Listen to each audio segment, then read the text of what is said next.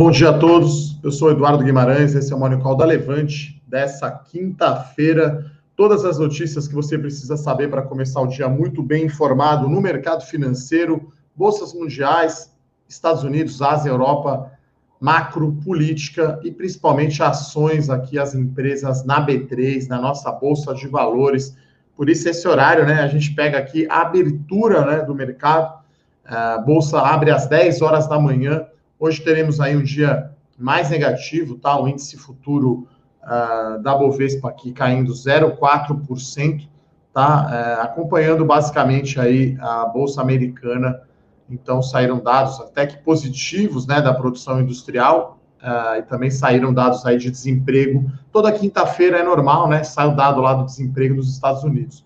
Uh, o futuro aqui do, do S&P 500, né, a Bolsa dos Estados Unidos, caindo 0,5%.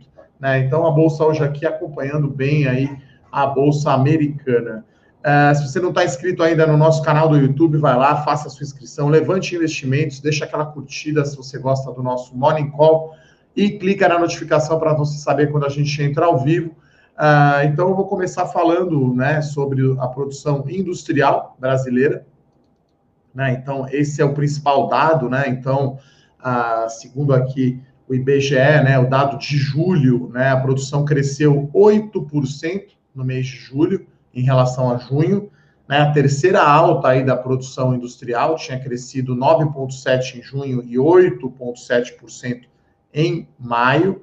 Né, no ano, aqui nos últimos 12 meses, na verdade, né, a, a produção industrial uh, está caindo 5,7%, né? Então, uh, foi um número aí bom, né? Uh, animador. Então, as perdas, né? Mesmo com pandemia, a gente está falando aí em 12 meses, queda de apenas, é bastante, né? Mas 5,7%. E lá nos Estados Unidos, né? Saíram os, os números aí de pedidos de auxílio-desemprego toda quinta-feira. Então, na semana encerrada, no dia 29 de agosto, pedido de desemprego, né, de auxílio desemprego foi 881 mil, né, isso aí é 130 mil pedidos menor, né, do que na semana anterior. Então, a primeira vez aí que os pedidos de desemprego nos Estados Unidos ficou abaixo aí da marca de 900 mil por semana. Então, taxa de desemprego nos Estados Unidos caiu aí 0,8 ponto percentual, caiu para 9,1.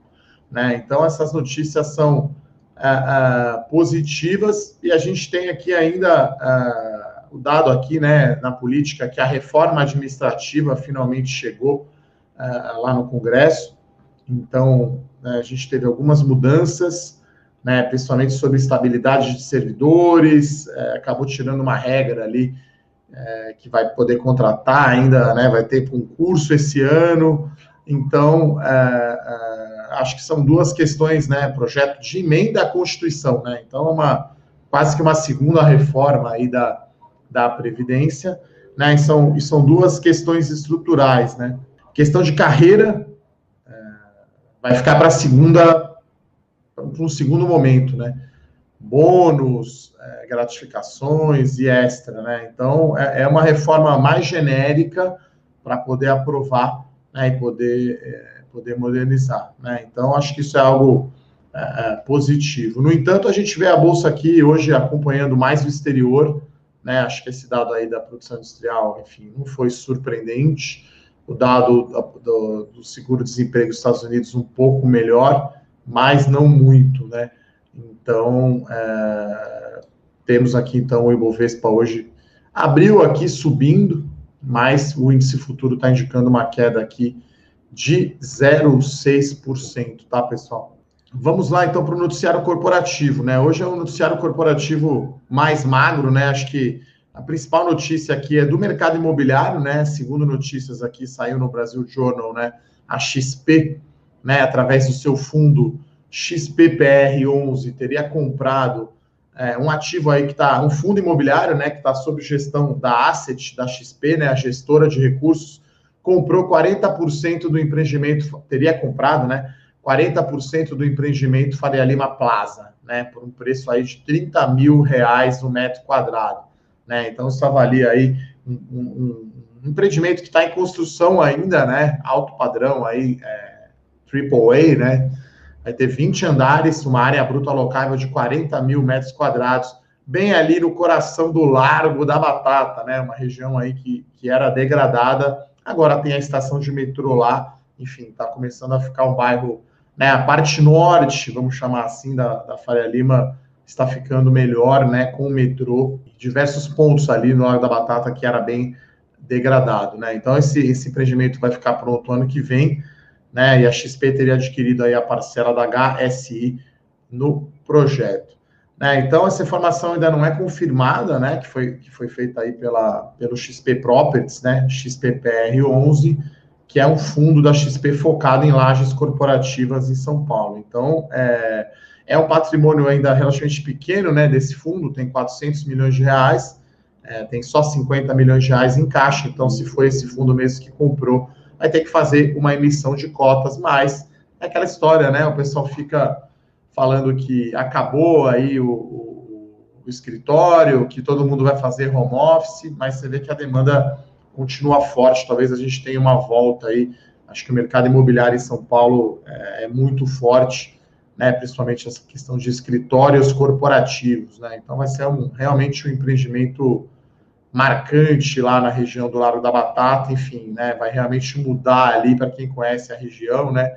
Tem o famoso feirinha, né? Não feirinha, o esqueci o nome agora, o bar que foi fechado lá, enfim, lugar, né? Tá ficando hype, famoso. Então, empresas de tecnologia, né? O Facebook mesmo alugou, né? Um empreendimento lá pagando 200 reais por metro quadrado. Então, enfim, né? É, está bombando esse mercado. Uh, imobiliário de lajes corporativas, né? Então, ontem as ações da XP caíram, né, por conta aí da notícia do, do, BTG ter levado, né, ou vai levar, né, sete sócios da XP da área de private, né, da área de wealth, então as ações ontem da XP caíram lá 3%, né, estou olhando aqui a cotação é, das ações lá na Bolsa de Nova York, convertendo aqui para reais, tá, pessoal, então 3% aí de queda na ações da XP.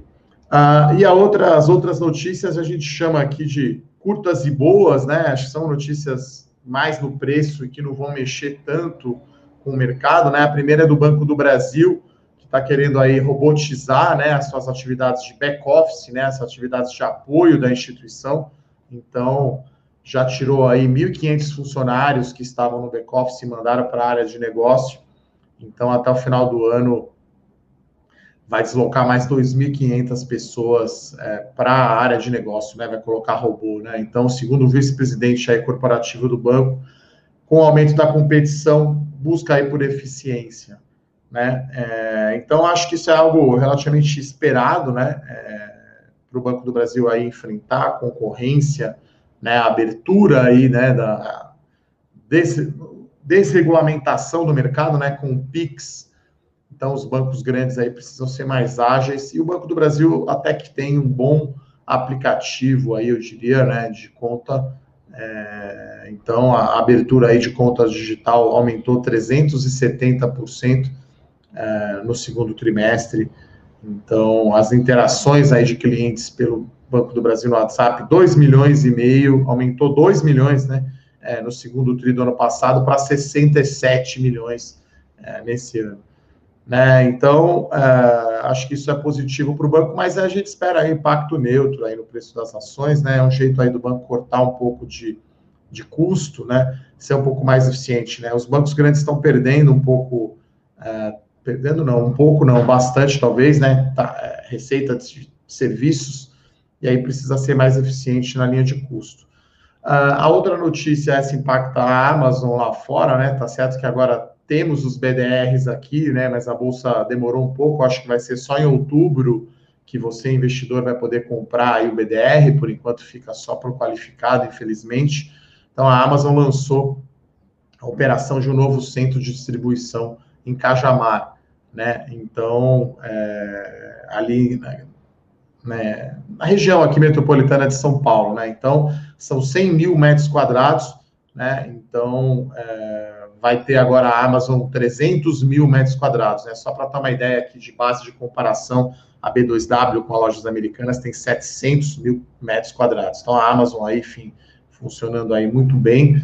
Eu mesmo compro bastante livro aí na Amazon, chega com uma rapidez impressionante, né? Então, é, no comunicado né, da Amazon, eles falam que o Brasil é o país com a maior taxa de crescimento do Amazon Prime no mundo, né? Esse é um serviço de assinatura que inclui frete grátis, né, para uma cesta de itens, né? Tem as séries, né? Enfim, e tem também, obviamente, o livro e os produtos, né? Então a, a, Amazon acho que ganhou muito mercado aí, porque Saraiva e Cultura praticamente quebraram, né? E, e a Amazon está tentando crescer aí no mercado de eletrônicos, né? Que é mais dominado aí pela Via Varejo e pela Magazine Luiza. Né, então, é uma notícia aí positiva para a Amazon. Acho que não vai ter uma queda assim tão grande, né? Porque geralmente, antigamente, notícias de Amazon entrando, caiu bastante, caíam bastante as ações né, da B2W e da Via Varejo, né? Então acho que hoje não vamos ter essa esse impacto tão negativo, né? Acho que é um impacto neutro aí para as ações da, da Amazon, né? O BDR, né? Enfim, não é isso que vai fazer preço lá na bolsa dos Estados Unidos, né, pessoal? Então, é, nós vamos acompanhar aqui como estão as ações da B2W, né? Subindo aí meio por cento, então praticamente ignorando essa notícia aí, que é pequena, né? E a Via Varejo aqui subindo 0,3%. Magalu, por outro lado, está subindo 0,6%. Nosso índice abriu aqui em queda de 0,3%, né? É, não está assim tão negativo quanto o índice futuro indicava é, e a própria bolsa americana. E a última notícia é relacionada aos IPOs, né? Então a gente continua aí os IPOs, enfim, bombando, né? Então tem mais uma empresa que é a BR Partners, né, que pediu o IPO, né? Então é um banco de investimento, BR Partners, que quer captar 885,8 milhões de reais, né? Então o preço da oferta vai sair no dia 23 de setembro, uma oferta primária. Então, além da BR, BR Partners, né, que é um prospecto com o preço, né, da, da oferta, é, a plataforma de locação de imóveis House, né, que tinha o fundo imobiliário, e a Sul Petróleo também colocaram lá os seus prospectos preliminares. A gente deve estar chegando aí logo, logo em 40 prospectos lá na CVM, né? Até estou entrando agora aqui no site da CVM para ver, né? A gente fez recentemente aí o IPO, o relatório do IPO da Pague Menos e da Pets, né? Os assinantes aí da Levante têm na plataforma o acesso, né? Lá tem todos os relatórios aí de IPOs, né, que a gente fez de maneira aí gratuita para, para os assinantes, tá? Então, é, isso demonstra o quão aquecido está esse mercado de IPOs, né? A gente, segundo dados aqui da B3, né, foram 21 empresas que vieram ao mercado até julho, é, contando IPO e follow-on, né, foram 52 bilhões de reais, né? A gente fez um levantamento aqui, teria aí mais 38 bilhões de reais para entrar no mercado, né? Então a gente está falando da loja Van, né? Do, do polêmico aí é, é, dono, né? Da empresa, a Rede Dor de hospitais, que é dona da Rede São Luís, a Caixa Seguridade, né? Esses são três IPOs grandes, né? A Van, Rede Dor e Caixa Seguridade. Tem três é, follow-ons, né? Ofertas subsequentes grandes aqui. É, da Petrobras Distribuidora, né, que vai vender o restante, própria JBS, e a gente tem também a Petrobras, né, acho que essas são as três ofertas grandes, né, Petrobras vendendo, o BNDES vendendo a participação, JBS e a Petrobras vendendo a participação na BR Distribuidora. Então, a gente está falando aí de quase 100 bilhões, né, de, de reais aí entre ofertas, né, de IPOs e, e e follow-ons, né? Então, o mercado aí bastante aquecido. A gente está de olho, claro, né? Ontem foi a estreia aí da, da Lavi e da Pague Menos, né? Então, a Lavi caiu bastante, chegou a cair 10, né, no dia. E a Pague Menos, que reduziu muito, né, o preço da sua oferta, acabou subindo ontem, acho que fechou basicamente próximo do, do limite inferior, né, da, da oferta, né? Então, até vou pegar aqui, quanto foi o fechamento ontem, né? 10,30, se não me engano, a faixa de preço era 10,50, né? Então, primeiro dia é aquele dia que, que dá uma mexida mesmo. É, e aí, pelo que eu ouvi aqui no mercado, teve alguns investidores âncora ali, né? Que, que levaram a maior parte né, da oferta, né? Então, e aí, quando teve o IPO, né, para para concretizar né, a oferta dessas duas empresas, né? A Nalavi também teve que baixar preço e a Cirela, que é acionista, teve que colocar dinheiro, né? Lá na, na, na, na Pag Menos, General Atlântica, que faz parte do fundo, é, entrou forte, né? Então, Opportunity também teria entrado. Então, é, enfim, IPOs continuam aí bem aquecidos, mas você vê que o mercado está ficando um pouco mais aí seletivo, né? Vamos dizer assim. Uh, como sempre, vou aqui para as, as perguntas, né? Só estou confirmando aqui para ver. Era 10 e 22, tá? O limite inferior da oferta da Pagamentos, tá? Então, ontem fechou aí pouquinho acima do que foi o limite inferior da oferta, tá? Bom, o Márcio aqui pergunta e os bancos, né? O Bradesco parece que está se mexendo. É, a gente até comentou ontem aqui no Morning Call, né? O Bradesco separou aí o seu banco digital Next, né, numa empresa separada, né? Então, é, isso dá mais agilidade, né, no processo. Eventualmente pode haver um IPO aí, uma oferta de ações. Temos 45 prospectos na CVM, tá, pessoal? Então, é bastante coisa aqui, uma lista bem grande de empresas. Tem inclusive também a Melius, né, que é aquela tem o enjoei.com.br, enfim, tem uma lista aqui.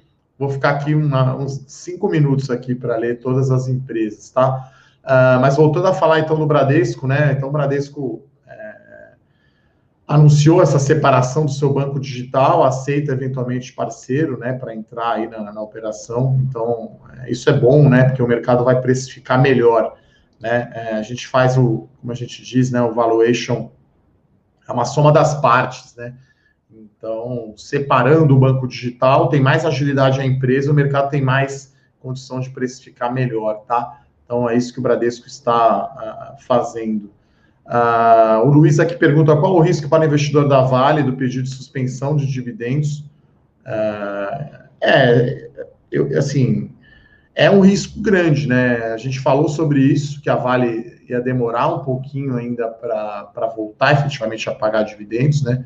Então, é, enfim, a Vale gera muito caixa, está com preço de minério de ferro lá nas alturas, né, 120 dólares. O minério da Vale, uma commodity que é vendida com prêmio, né, no mercado, mas tem esse risco sim, né, enquanto não, não fechar essa questão lá de Brumadinho, né, acho que sempre vai ser um fantasma um pouco. Eu acho que é um risco mais de cauda, tá, Luiz? É, agora, né, tem em mente, né? Eu entraria em Vale, se você vai comprar Vale para receber dividendo, pense em receber dividendo no ano que vem, né?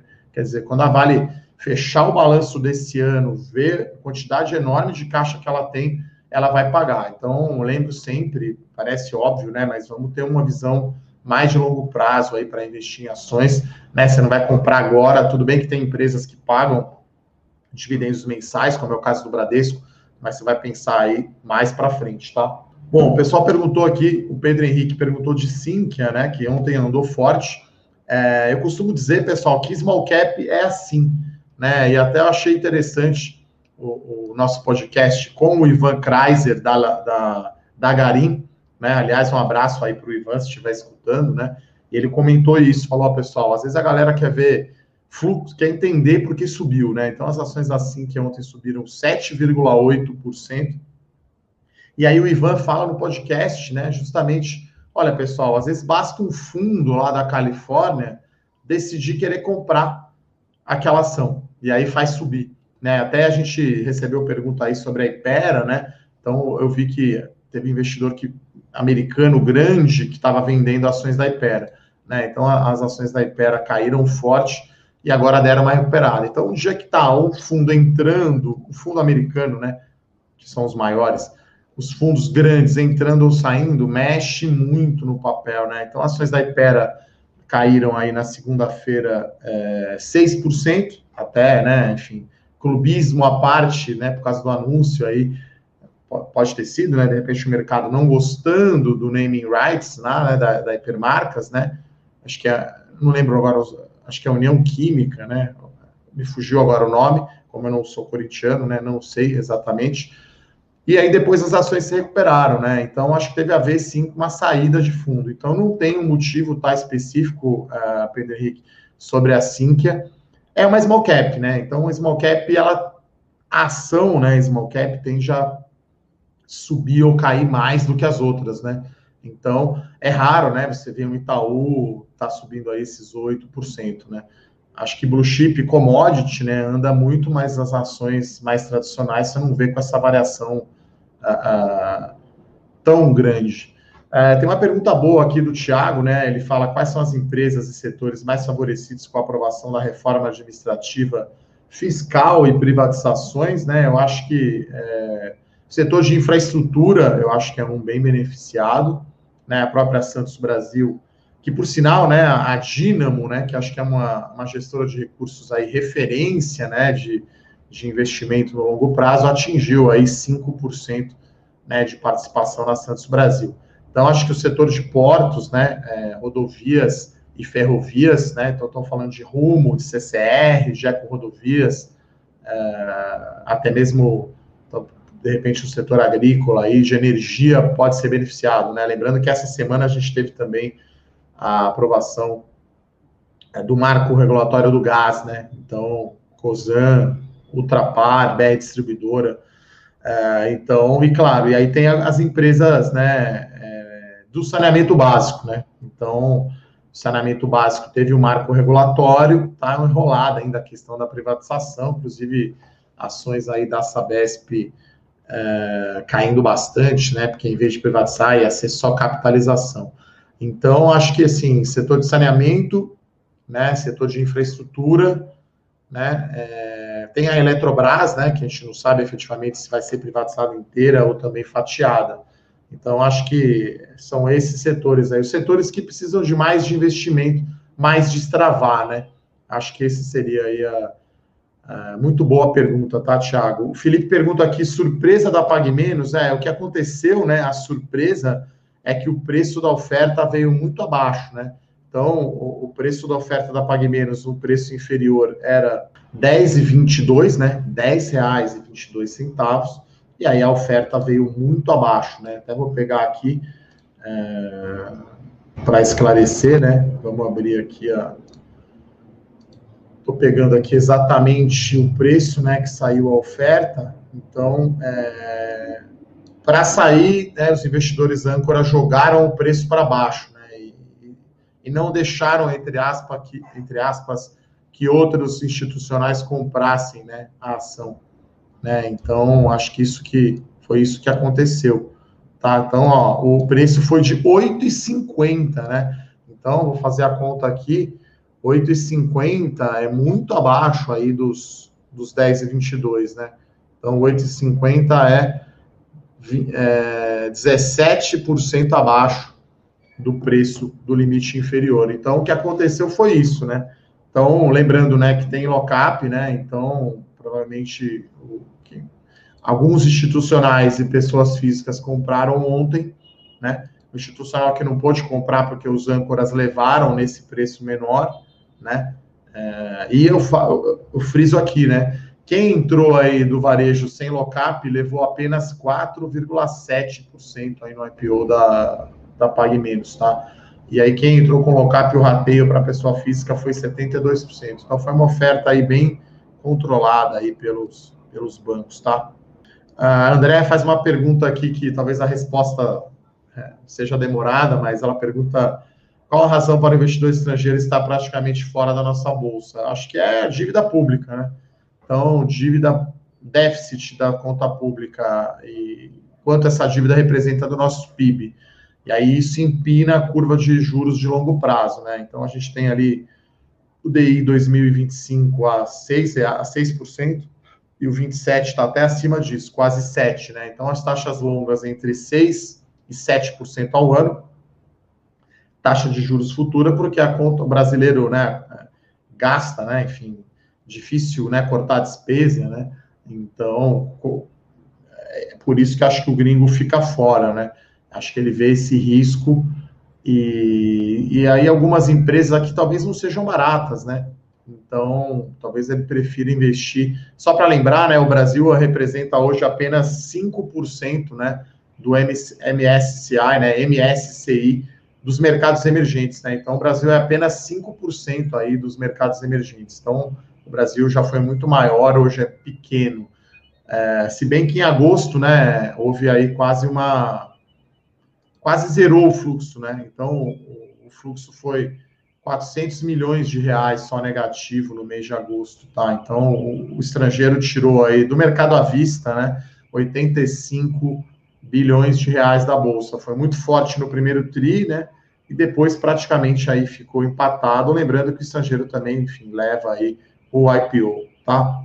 É, o, o Hernani, né, faz uma pergunta também relacionada aqui com o que a André perguntou. Eu acho que depende também, claro, das reformas, né? Acho que né, essa reforma administrativa é um passo importante, né? Vamos ver o que passa, vamos ver se, se dá uma sinalização aí de melhora das contas públicas.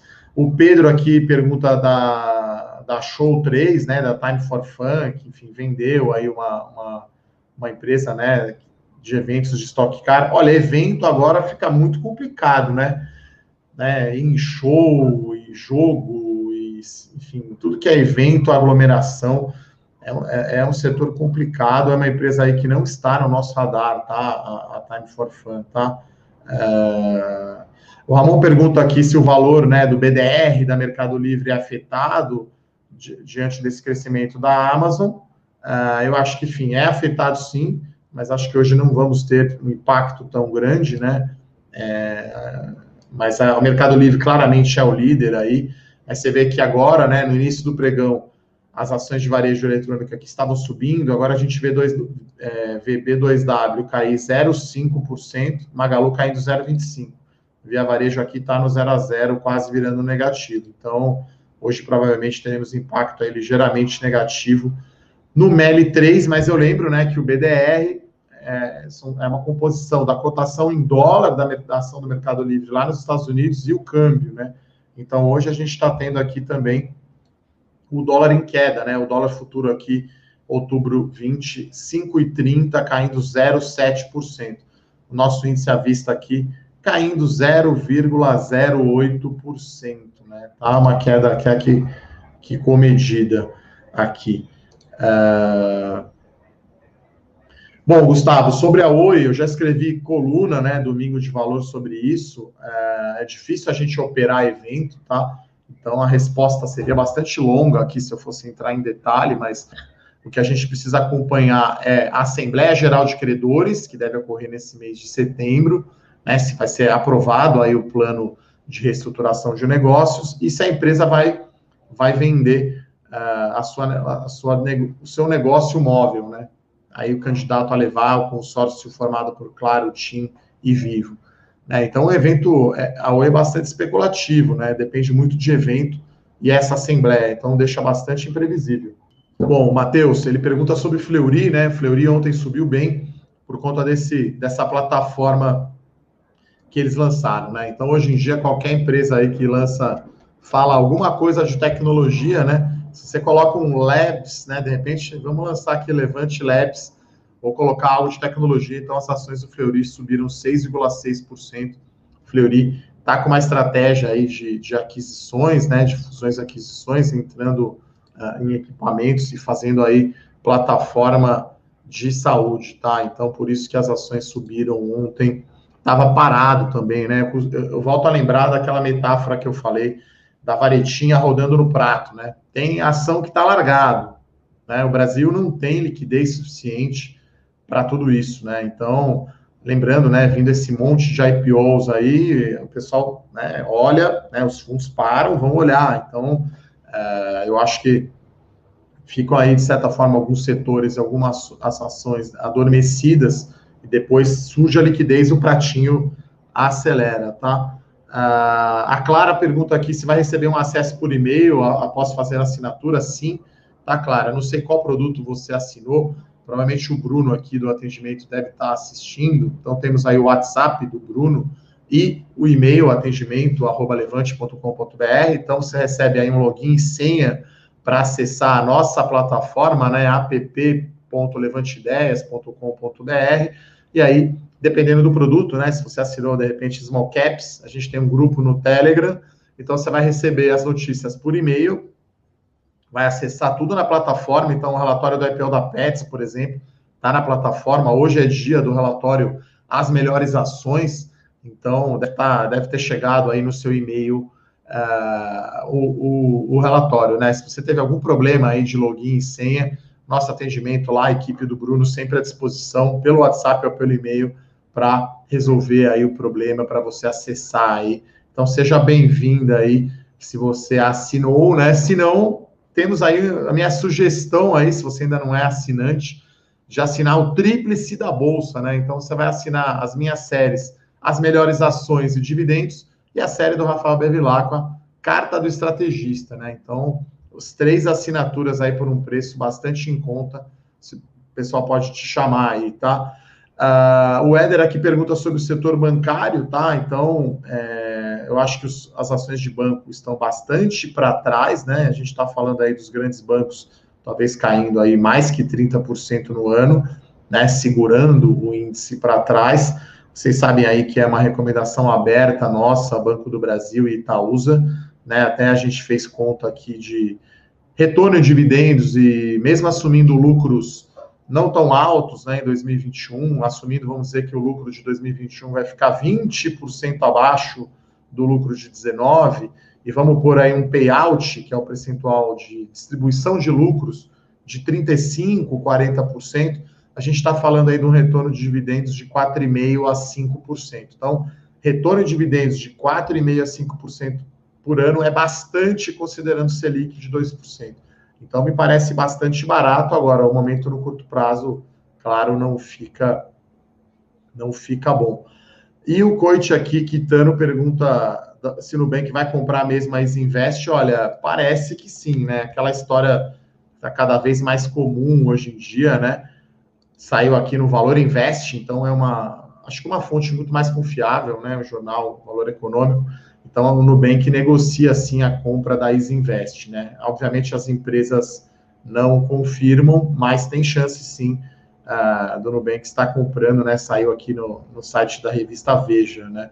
Então, o Nubank tinha feito um aumento de capital lá na Isinvest de 300 milhões de dólares e agora poderia, sim, estar comprando. Então, tanto, tanto IPO quanto fusões e aquisições estão bastante aquecidas, tá, pessoal? Ah, então é isso. Vou dar mais uma olhada aqui, agradecer aqui a nossa audiência, né? A gente chega aqui perto aí de 500 pessoas ao vivo. Obrigado a todos aí pela audiência aqui no nosso Morning Call da Levante. Tá, pessoal? Então, é, gostaria de agradecer aqui a participação de todos. Antes de encerrar, vamos ver quanto está o índice aqui, que estava bem negativo. Veja você, uma bolsa, né, subindo aqui 0,01% de alto Ibovespa, né? Então, Vale aqui está caindo mais forte, mas, no geral, as ações indo bem aqui. Então, o dia que se, se esperava aí um dia mais negativo, vamos acabar aí no perto do zero a zero ou levemente positivo. É isso, pessoal. Então, muito obrigado, um abraço, até amanhã. Tchau, tchau. Para saber mais sobre a Levante, siga o nosso perfil no Instagram, levante.investimentos. Se inscreva no nosso canal do YouTube, Levante Investimentos. E para acompanhar as notícias do dia a dia e mais sobre a Levante, acesse nosso site levante.com.br.